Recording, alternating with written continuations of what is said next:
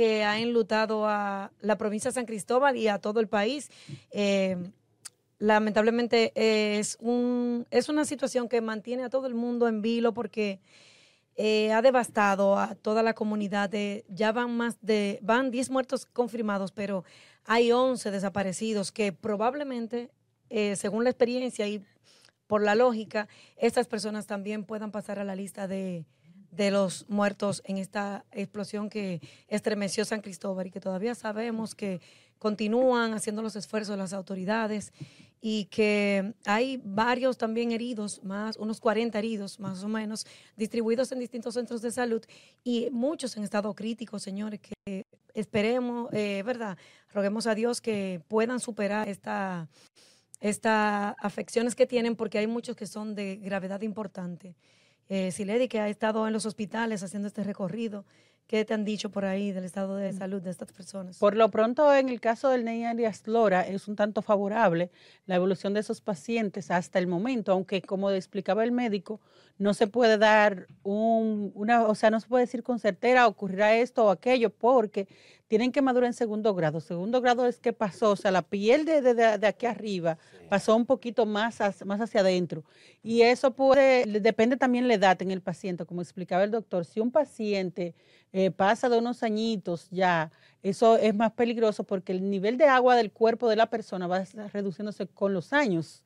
Eh, por ejemplo, un bebé tiene, se, estima que un 85% de su cuerpo es agua y eso va disminuyendo conforme a la edad de la persona y eso, por lo la tanto... capacidad de resistencia. Exacto, por, lo tanto, para una persona mayor es más difícil. Y ahí vemos personas de 65 años, que es el tope de, los afectados que se recibieron en el caso del hospital Ney Arias Lora, que como sabemos esa ¿Cuántos unidad... pacientes hay aquel lado? Eh, hay ocho pacientes, dos en trauma y seis en la unidad de, de, quemados. Hay uno que por suerte será tratado de manera ambulatoria, que es un peruano que estaba ahí en la zona de desastre y ya va a ser egresado en el día de hoy del Hospital Nerea Lora, por lo tanto quedarían siete personas, eh, dos en trauma y cinco en la unidad de quemados de ese hospital, que funciona, eh, unidad de quemados, que debo aclarar, funciona ahí en el Nerea Lora, pero corresponde al hospital Luis Eduardo Aybar, que como saben está siendo remozado, que una parte fue entregada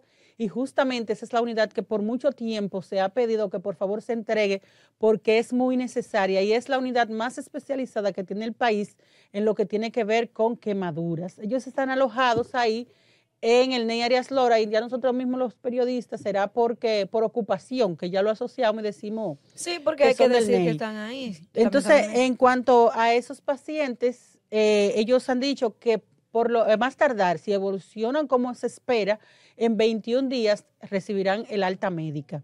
También ahí en ese hospital, al igual que el mismo trabajo que tú hiciste, Lauri, con respecto a la cantidad de personas que andan en búsqueda de desaparecidos, hay mucha desesperación, hay gente que ha hecho un periplo por diferentes centros de salud, aún en búsqueda de esos pacientes, le dicen está aquí, pero cuando revisan la lista, esa persona no está ahí, o sea, mucho dolor, mucha tristeza, y a medida que pasan las horas, aumenta la angustia. No, no, sin duda alguna es una situación muy preocupante que ha enlutecido no solo a San Cristóbal, San Cristóbal sino también Mateo. al resto del país. Es una, es una, fue una explosión que nos recordó lo ocurrido en Poliplas, en, similares, eh, en similares circunstancias. Solo que como bien dicen los mismos residentes de, de esta zona en Poliplas, la de San Cristóbal parece que fue más lo supera, sí. sí. sí, fue, más, fue, más traumático. La cantidad de muertos, la de cantidad de afectados. Claro. También la cantidad de personas que, se ha producido, porque es que se ha producido en un área muy transitada y una calle como la avenida Lejer es ya una de las principales arterias comerciales de San Cristóbal. Y a la hora en que se produjo, eh, eso permitió impactar a una mayor cantidad de personas. Eran tres de la tarde exactamente en el día de ayer, cuando el país eh, se enteró de, de del impacto de esta, de esta explosión, que hasta el momento no es una, no es una información confirmada, se estima que fue producto de... De, una, una, planta que operaba una planta antigua, antigua, que operaba ahí, que, había que tenía... De plástico, una fábrica, de, plástico. Que tenía sosterrado unos, unos cilindros de gas. Sí. Esto, hay eh, varias versiones. Varias versiones, pero hay que esperar que las autoridades oficiales pues den el veredicto, porque es lo que es, lo que lo que la gente estima en estos momentos. De manera así preliminar. porque es una zona muy céntrica. Fíjate que próximo a la avenida Lejer está el mercado. ¿Tú te imaginas? Y vemos que el, impacto. Y muchas oficinas comerciales. el alcance, el radio de la onda expansiva alcanzó no solo a la avenida Lejer, traspasó la avenida Constitución, que es la principal, y más allá eh, bajó a la calle, la Bernardo Alíes, son tres calles paralelas. Y te estoy hablando de un radio que de manera eh, vertical... Eh, eso, Unos 400 eso metros impactó más, de 400, 500 metros. Según las autoridades. Sí, no, y tú estuviste allá, tú pudiste verlo con tus propios ojos. Es un desastre que requiere de las atenciones constantes y organizadas de las autoridades. El ayuntamiento que, que, dirige el, amigo José Bienvenido Montaz, periodista, eh, fue reportero del Canal 13 con nosotros, entrando yo, saliendo de él prácticamente. Eh, ha declarado tres días de duelo en la ciudad. El presidente de la República estuvo bien temprano con gran parte de su equipo. Y desde ayer lo vimos, Mateo, también llamando. llamando a José Montaz. Y esta mañana se no, no, no, eh, estamos claros de que estamos frente a un presidente que no le gusta mucho que le cuenten. Él fue al mismo terreno. Que no se estila mucho que un mandatario vaya a, una zona de desastre tan, tan rápido por asunto de seguridad. No, no, pues el presidente eh, estuvo bien temprano junto al ministro de la Presidencia, Joel Santos, y una serie de funcionarios. Ministro el ministro de, Salud, del Servicio Nacional de Salud. El Servicio Nacional de Salud, eh, dando, eh, viendo con sus propios ojos lo que está pasando y dando instrucciones desde el mismo, desde el, desde el mismo centro de la zona de desastre. Mateo, y aunque, aunque, hay cosas que no se ayer dispuso que, que no se catimara ningún recurso, ni esfuerzo, ni, ni nada para dar asistencia a estas víctimas. Y hoy lo reiteró y dispuso también la investigación, o sea, que incluyó que el J2 del Ministerio de Defensa inicie la investigación inmediata. Hoy vimos que agregaron también las unidades caninas, pero el, como el propio presidente lo dijo y por naturaleza, se está eh, tratando de dar la mayor asistencia y ver cómo si se recupera, bueno, los desaparecidos que lamentablemente, señora, no queremos decirlo, pero eh, se vaticina eh, que pudieran ser parte de los fallecidos. Pero esto, el presidente eh, hizo esa llamada, tuviste, sí, de ayer, llamó automáticamente al alcalde y dio esa disposición para que todos los organismos de socorro se activaran. Ya las instituciones estaban de por sí colaborando, pero con una llamada del presidente, tuviste hasta helicóptero, ambulancia, para trasladar los heridos y San todo. Cristóbal amaneció inmerso en quizás en unos momentos más difíciles el de, la, de la historia provincial, Eso da pena, antecedido por la explosión del polvorín antes del 2000. O sea, sí, desastre, eso fue otro destrucción, muerte, desaparecido, angustia, el sonido de la ambulancia, de las unidades, de los organismos de socorro que están desde anoche fajados, eh, tratando primero de sofocar el incendio y, de, sobre todo controlando controlando a los, a, a, los curiosos que y quieren, y a los familiares que están desesperados y quieren saber la, propia la suerte de esos 12 que todavía están desaparecidos. Mira, eso, eso da pena, Mateo, porque esa gente está como tan angustiada y como perdido en el grupo y no saben qué hacer, porque también las autoridades no se pueden detener a, cada uno a dar respuestas particulares. No que es fácil. Lo primero es controlar la zona de desastre y después tomar las medidas preventivas sumado a las, a las medidas de quizá de, consolación, porque aquí no se puede decir y otra, cosa. porque nada se puede recuperar. Ahí se van a recuperar las infraestructuras porque quedó totalmente destrozado. No, no, Tú estabas viendo esas imágenes tuyas esta mañana que tuviste allá, Lauri, y a mí me pareció imágenes, imágenes dantescas. similares a la, a Irak, a la de Irak. Eso parece una zona de guerra, ¿Eh? una cosa guerra. rara, increíble. es una situación difícil. ¿eh? Devastador. Y, las edificaciones que están en el entorno sufrieron eh, daños que eso hay que yo espero, Yo espero que el ministro, el ministro, bueno que tú destacaste, el ministro de Obras Públicas inmediatamente comience a evaluar las zonas aledañas. ¿Por qué? Porque el impacto de esa, de, de, de, de esa explosión y el alcance de la onda expansiva alcanzó eh, edificios que son viejos ahí. que, si no se, que si no se dieron en el momento a la presión y al impacto, más adelante pueden venir ¿Tú te acuerdas un edificio que se derrumbó allá mismo hace poco? Pero que las consecuencias que hubo un fuego antes. Tienen que venir y, Y le estaban construyendo ahí. Sí, entonces... y hay que eh, resaltar, señores, ese apoyo de las autoridades. Si bien es cierto, tú no recuperas el familiar ni recuperas lo perdido, pero cuando tú ves un apoyo es diferente, la gente se siente claro, porque eh, a sí mismo respaldado. Se siente solo. Y también hay que, hay que destacar, señores, que Ito Bisonó dijo que esa fábrica no tenía permiso para operar. Es otra cosa. es otra cosa. Tienen la clandestinidad, operaba en la clandestinidad. No es la primera vez que se dan siempre estos desastres y cuando tú investigas el origen, casi siempre hay, eh, no están con permiso, están porque la mayoría de las cosas aquí es de manera irregular. La corrupción que no se, regula la vaina, entonces la gente se pone en peligro. ¿Por qué tú crees que no se regula?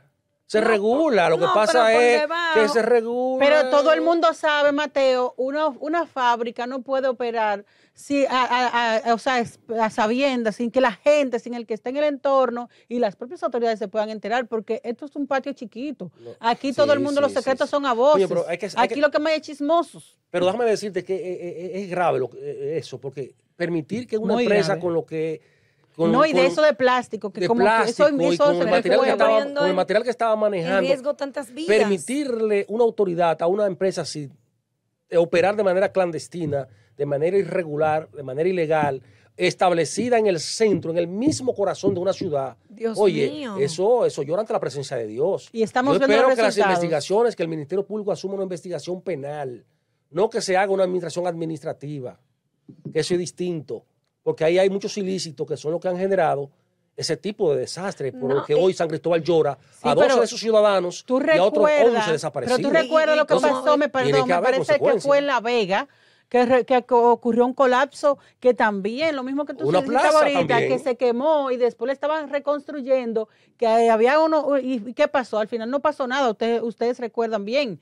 Que eso quedó como en el olvido, a la persona le dieron simplemente, no sé si fue visitación periódica o libertad pura y simple a los dueños del inmueble, eh, ¿No recuerdan que hace como cuatro o cinco meses? Sí, que fue ese mismo edificio el que dijimos. No, tú hablaste de, San, de uno que colapsó en San Cristóbal, pero en La Vega, que recuerden que hubo un derrumbe, que fue un edificio que estaban construyendo y que habían nacionales haitianos, se hablaba, y falleció una, una persona que fue ahí, que tenía incluso estaba parida, que hubo, eh, ya recuerdan que fue, habían dos mujeres una de ellas... Sí, sí, sí, han pasado muchísimos eventos parecidos. Pero son de los más recientes. Y no hay unas sanciones penales. Pero mira el mismo caso de Poliplas, señores.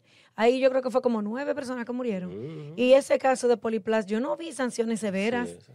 Y eso fue porque hubo también fallas en esa fábrica, porque recuerden esos videos aterradores de la gente que decía, no puede escapar, estoy atrapado. Y el gas, mira, eso daba, eso daba grima.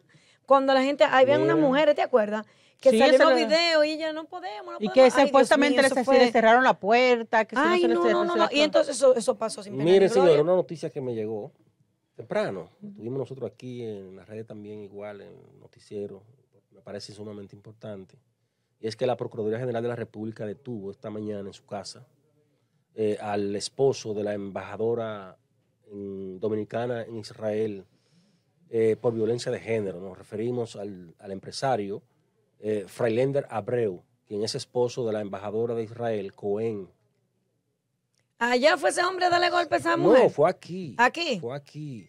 ¿Y entonces, y la violencia dónde la ejerció? Aquí, aquí, aquí, en la casa. ella estaba aquí. Dominicana, ella vive aquí. Y en su casa parece que se le habría ido la mano al empresario. Ay, pero esos hombres cogen un dando golpes. Ay, que y bonita que esa mujer. Porque ella se llenan de odio porque esa mujer es muy bonita. Y es muy bonita, Mateo. mira, yo, mira, sinceramente, oye, esos temas a mí tú sabes que, que me prenden. Que prenden a Me prenden. Tú ves, esos son de los hombres que yo no defiendo. Ahí yo no soy machista. A esos son, con esos hombres. Ah, yo, yo quisiera que tú dijeras algo. Que aquí, mismo, mira, yo te lo he aquí mismo se comete un, un, un compañericidio. Pero mira, eh, qué bueno que lo apresaron. Vamos a ver ciertamente si esta denuncia de ella. Pues está preso allí en la, en la, en la, carcelita. Ay, que le Sí, pero vamos a ver qué va a pasar. le va a hacer de la Fiscalía del Distrito Nacional está ahí. al cubano. Y le van, sí, sí, ahí está, y le van a, le van a solicitar medida de coerción, tres meses de prisión esta tarde en la Fiscalía por, por, por violencia de género ¿Y qué tiempo hace de eso, Mateo? Eso, eso es reciente. Eso hace pena con esa señora. Ah, pues, pues, pues te llegó muy efectivo. Mira, dos horas. este tema, señores, de, de, esta explosión, porque son tantas cosas que uno tiene que decir y tan poco tiempo. Eh, hay que destacar también que el presidente Abinader, pues, eh, suspendió, eh, mañana tenía el programado una agenda en Pedernales para un discurso, ya sabemos que nos tiene acostumbrado a un discurso cada 16 de agosto, que ya mañana el presidente cumple tres años de gestión. Y es un discurso que sabemos que no está obligado por en la Constitución, pero el presidente siempre eh, gusta ofrecer detalles de los avances de su obra de gobierno y estaba programado que en Pedernales el mandatario a eso de las 11 iba a pronunciar esas palabras. Suspendido los actos. Pero lo suspendió, no los actos completos, porque él también tiene un desfile militar para Santiago a eso de las 4 de la Solo tarde. Solo el discurso suspendió. Solo el discurso. O el acto de, Cabo Rojo. El acto de Cabo Rojo. El de Cabo Rojo. Todo. Pero va, lo cambió por una misa que él va a asistir mañana en San Cristóbal a las 9. Precisamente el motivo ha sido esta explosión, este, este desastre allá en San Cristóbal.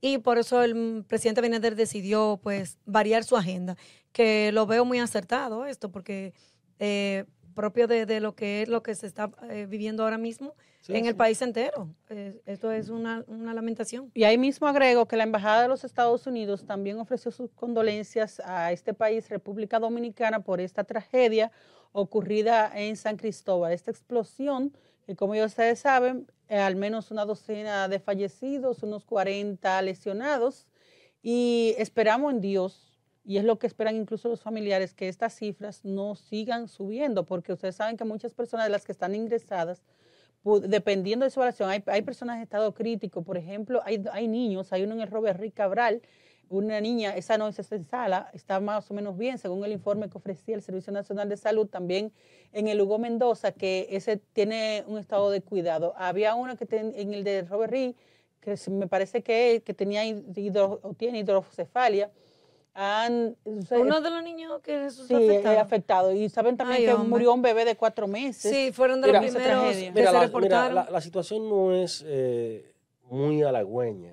Realmente no queremos poner un dedo sobre la llaga de, un pueblo que, que, está dolido, que fue sacudido ayer por una de las tragedias más impactantes de toda su historia, que tiene al país conmovido. Ya tuviste como la misma embajada norteamericana mostró su, solidaridad, los empresarios, todo el mundo ante un desastre que nadie lo espera, nadie lo quiere.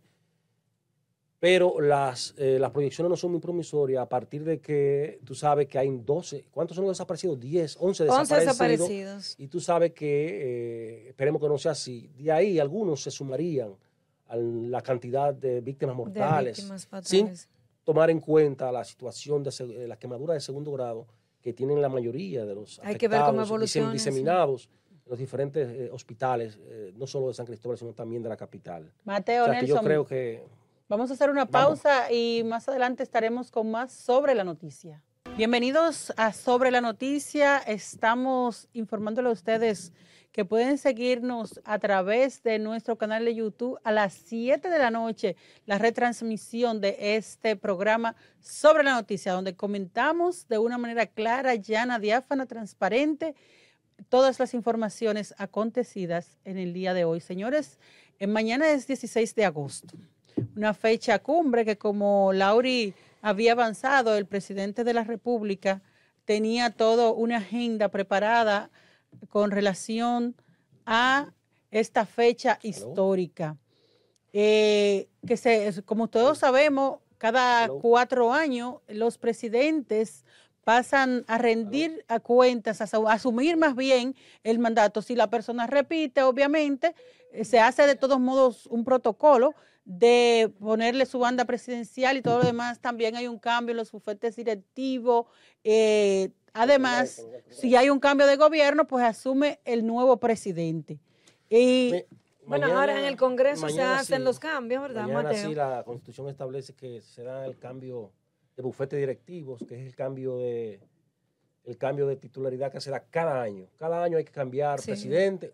O, sea que mañana asume Ricardo. Mañana asume el presidente Ricardo de las cámaras. Santos, que es el único cambio importante que tiene el bufete directivo a partir de que eh, va a sustituir a Eduardo Estrella, quien estuvo dirigiendo el Senado de la República por tres años consecutivos. Entonces, Ricardo de los Santos, senador eh, presidente de Fenatrado. Y no hizo Bembita, eh, Eduardo. Sí, Eduardo hizo Bembita. Hizo su Bembita, ¿verdad? Sí, pero el presidente le pasó la mano, él lo llevó para Nueva York, tú no viste, le pasó la mano. No, pero por un viajecito a Nueva York él no se va a Manzana. No, pero mira, me parece que Eduardo cometió... Ay, Eduardo quería seguir su No, mira, Eduardo, que es un hombre muy prudente, además de capaz, porque hizo un trabajo excepcional en el Senado de la República. Hay que reconocerlo. El hombre manejó eh, las finanzas de ese Senado de la República. Es verdad, Mateo, ¿es verdad que era tacaño? ¿Es verdad que era tacaño? Ay, yo he escuchado eso. Era, tacañísimo. Mira, para mí es uno de, los que funcionarios. Que el tipo tú le das con un garrote en el yunque Pero no, no, que no, es que Oye, el tipo no flor. Es que es cuidadoso. Que depende, vamos a ver. El manejo de los recursos y lo hizo muy bien sí, pero como que él se pasa de cuidado. No, remodeló, invirtió en el personal, o sea, le hizo lo que había que hacer con pocos recursos. ¿Y por qué entonces dice son... como lo hace el presidente de la República. ¿Y por qué dice que, es tacaño entonces? Porque... Mata, hay funcionarios que son muy tacaños, que porque ellos dicen que manejan los recursos con mucha... Transparencia Ajá, pero entonces ellos nada más son tacaños para eso, pero para otras cosas ellos no son tacaños. No, bueno, no, pero mira, de verdad... con los recursos. sí, que el saliente presidente del Senado, Eduardo Estrella, hizo un buen trabajo, hay que reconocerlo, adesentó eh, ordenó ese, ese, ese, ese, Senado de la República, hizo creó un, amplio comedor. Él hizo un comedor, pero Mateo, un auditorio, tú no dices que, que, que no lo dejaron entrar los periodistas a comer, hicieron un, no, un bochinche. Y periodistas tienen que ir a comer. Oh, hubo unos cuantos que querían pegar la chuela ahí. Entonces, Mateo, y si te doy. Yo no, no pero ahorita tiene que comer. Mira, ah, tiene que morirse de hambre entonces. Tiene que morirse de hambre. No, verdad, no tiene que comer. Pero oye, Mateo, había unos cuantos, tú sabes, que tenían su hombrecita. Y, y, la habían no dicho. No el comentario. No, espérate. Eduardo a Mateo no le gusta que le regales su comentario. Mateo no quiere. Ahora tú me metes un arrocito con una bichuelita en medio de un comentario de, de un cambio de fuerte directivo. Mateo, oye, el marco mío. Pero enséñale a Mateo. Mateo, el marco mío no piensa. Oye, Mateo, escucha. No puede pensar así. Escucha, no te quilles. Lo que se dice es que él le dijo a los periodistas, pues venía a comer aquí y pegar la chuela gratis. y cuando fueron, mm, mm, para allá. ¿Y otra de quién lo invitó? No, no, no. Pero también, el hablo que, está relajando. Qué raro, entonces, dice 12 años de que no son tacaños, que son dadivosos. Mañana, en, ese, en, en este nuevo aniversario de la restauración, esa guerra restauradora que tuvo, esa guerra revolucionaria que post-independentista que tuvo a Gregorio Luperón, como su espada más alta y que dio inicio a la, Segunda República. Eh, mañana entonces eh, hay además de esos cambios de bufete directivo que en la Cámara de Diputados hay que decir se mantiene invariable el liderazgo de Pacheco. Nadie se atreve. vitalicio. ¿Quién? Oye, Pacheco hay que sacarlo de ahí con los pies para adelante. ¿Y qué es lo que tiene esos cargos? Porque, porque Pacheco sabe amarrar la chica. Pero mira, ayer justamente también se cumplió un aniversario del lío que se le armó a Pacheco. La, la, sí, del lío que se le armó a Pacheco. Mateo, cuéntanos de eso. Mira, de, Pacheco. Tú estabas, tú estabas ahí, Mateo. yo estaba casi entrando. Estabas tú corriendo. Pero yo recuerdo que Hipólito Mejía tenía como candidato a la presidencia a Lila Bulquerque.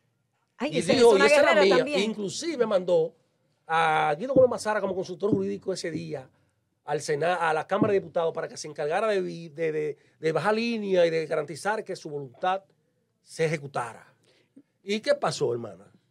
Pacheco dijo que no, que él iba y que él iba y que... Y fíjate a ver si el liderazgo de Pacheco es algo viejo, bien trabajado, que en ese entonces él logró derrotar a Hipólito Mejía, el presidente de la República. Y bajo fuego cruzado fue juramentado por la por esta toxista, ¿cómo se llama? Que tú por Felipa Gómez. Felipa Gómez con un revólver enganchado. Esa, esa, le dijo a Pacheco, venga, que yo lo juramento. Súbase. Y, estaba, y, y ¡pum! el plomazo ahí mismo. Oye, yo, todavía, yo todavía no me repongo de, de, de, de Pacheco debajo de, los, debajo de los asientos y la cosa. Yo recuerdo que vi, recuerdo que hay un camarógrafo, bueno, no lo voy a mencionar. Quizás pues tú lo puedes mencionar porque ya eso pasó, ya eso no es nada. Esa es la historia, esa es la historia. Cuando eso había, era como una mesita que había cuando eso, tú ves. No, no ahora, tan moderno que lo que hay una computadora, hay una columna muy modernita, pequeñita pero antes había como manera de esos pupitres que se usaban. Eh, que se podían meter ahí abajo. Antes, ¿se acuerdan? Donde uno ponía los libros y cosas. Pues ahí, ahí, Pero yo no me recuerdo la cabecita de Pacheco. Dos periodistas así abajo metidos. Dilo nombres porque tú ahora estás como los chismosos que no dicen la cosa completa, pero no diga el chisme completo, se deja uno con el gusto, hombre. Pero que diga el pero diga, pero que diga él lo está tropeando solo porque tiene que el comentario completo. Este es lo que dice el chisme, entonces que el muerto y no, no, hombre, diga la cosa. ¿Qué fue lo que pasó en mi ausencia aquí? Tú sabes. ¿Qué fue lo que pasó? La mujer comió alimentación. Yo voy a poner orden. Pero yo sé que yo sé, Manuel, tú no estás consciente. Si él va a decir el chisme, que lo diga completo, con nombre y apellido. Bueno, pero está bien. Entonces, yo recuerdo que te estoy diciendo que Pacheco es un hombre de alma tomada. Y yo lo que, recuerdo que estaba brechando por abajo del asiento, así, mira, escondido con todos esos tiros. Yo recuerdo eso. Silencio, contrólate. Mateo, continúa está bien, dale. la narración. El arma tomar debajo de los asientos está bien, que sigue tomando el arma debajo de los asientos. Deja tu cosa, hombre, ponte a hablar la, el asunto ahí. No, y fue un momento muy difícil. Precisamente hoy conversaba con Hito Bisonó, que era diputado, uno de los diputados más viejos. En ese entonces tenía dos periodos. Ahora de medio uso. Sí.